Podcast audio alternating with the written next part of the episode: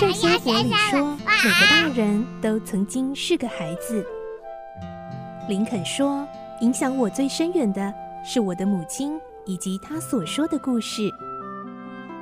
我爱月亮床边故事。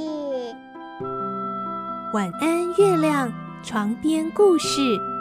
小青姐姐邀请每一位大孩子、小孩子一起听故事，不管多忙，也要和你一起听故事。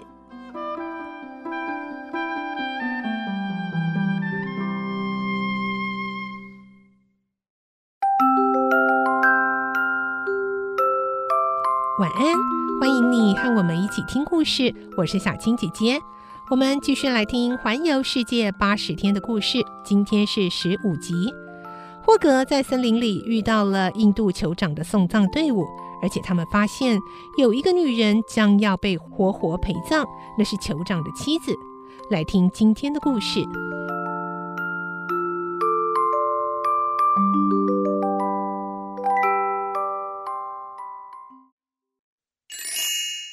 环游世界八十天十五集，展开拯救计划。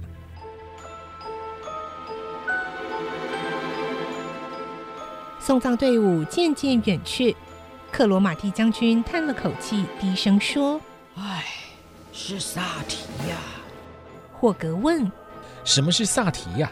萨提的意思是活人陪葬，也就是说。我们刚才看到的那个女人，在明天太阳升起的时候，就会被架在火堆上烧成灰烬了。天哪，真残忍呢！帕斯巴德望向队伍消失的方向，不能置信的这么说。霍格又问：“那位死者是谁呀？”我不知道，只能从队伍模样来判断。他生前的地位很高，可能是贵族一类的。向导说明：“没错，死者正是酋长，而那个女人是他的妻子。”哎呀，印度竟然还保留这样野蛮的习俗啊！据我所知，大部分的地方都已经没有这项陋习了。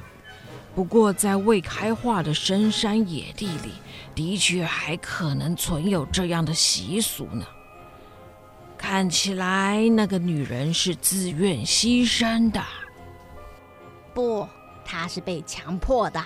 但是她一点也没有抵抗的样子啊！哎，难道你没有看到他的目光涣散、神情恍惚吗？其实他已经被施了迷药啊！哦，原来是这样。嗯，他会被带到哪里呢？到林中深处的一座寺庙里。距离这儿大概有呃三公里远吧。等到明天太阳升起，他就会被活活烧死。向导接着把大象从草丛中拉了出来，说：“请各位坐上去吧，我们还是赶快离开这里为妙。”克罗马蒂将军率先登上象背。这时，霍格大声问：“呃，将军啊。”难道我们不应该把那位女子救出来吗？救出她！克罗马蒂将军、帕斯巴德和向导异口同声的反问：“是啊，现在是二十三号中午，我只要在二十五号的中午搭上船就可以了。呃，所以呀，还有足够的时间可以救人。嗯，您还真热心啊！哪里呀，正好有多余的时间罢了。”反正提早到加尔各答也是闲着等。霍格轻描淡写的回应。对于霍格的计划，向导提出了警告：“哎，您这么做太冒险了，成功的几率微乎其微啊，先生，你可要想清楚啊！一旦失败，不止延误行程而已，恐怕，哎，恐怕连性命都不保啊！”哎，我早就考虑到后果了。不过，我认为只要谨慎的策划、大胆行动，就不会有大问题的。你们当中如果有人不愿意参与，我也不勉强。无论主人做什么，我都全力配合。帕斯巴德的个性不但忠心，而且见义勇为，对霍格救人的决定十分支持。嗯，我也赞成。救人是好事。克罗马蒂将军也支持。向导虽然爱钱，却也不是见利忘义的人。他深深知道那个女人的身世，也觉得她非常无辜，因此最后也加入营救计划了。他们转往林中深处的寺院前进，一路上向导也把那个女人的身世大致说给大家听。女人名叫俄达，故乡在孟买。她的父亲是个富商，特别疼爱女儿，曾经送俄达到英国念书。当她回到印度之后，由于才貌双全而声名远播。但不幸的是，俄达的父母突然相继去世，她顿失依靠。三个月前，更因为孤女无力抵抗权势，被迫嫁给偏远部落的酋长。谁知道年迈的酋长结婚不久就踏上死亡之路。俄达一知道自己即将被迫陪葬，曾试图逃跑，却在半路被抓住，硬生生的让人嫁了回来。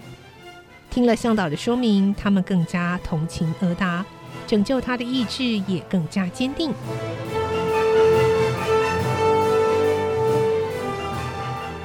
不久，他们来到寺院附近。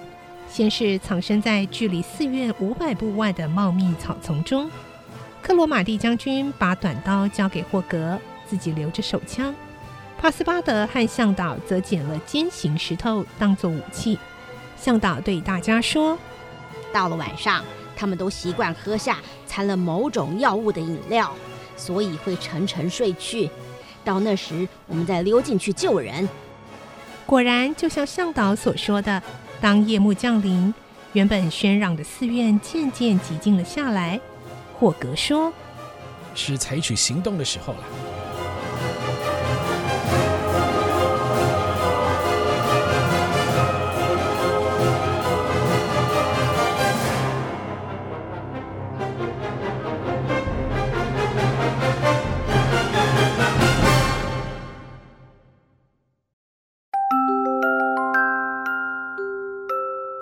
今天的故事就听到这里喽明天再继续来听环游世界八十天的故事我是小青姐姐祝你有个好梦晚安拜拜。小朋友要睡觉了晚安。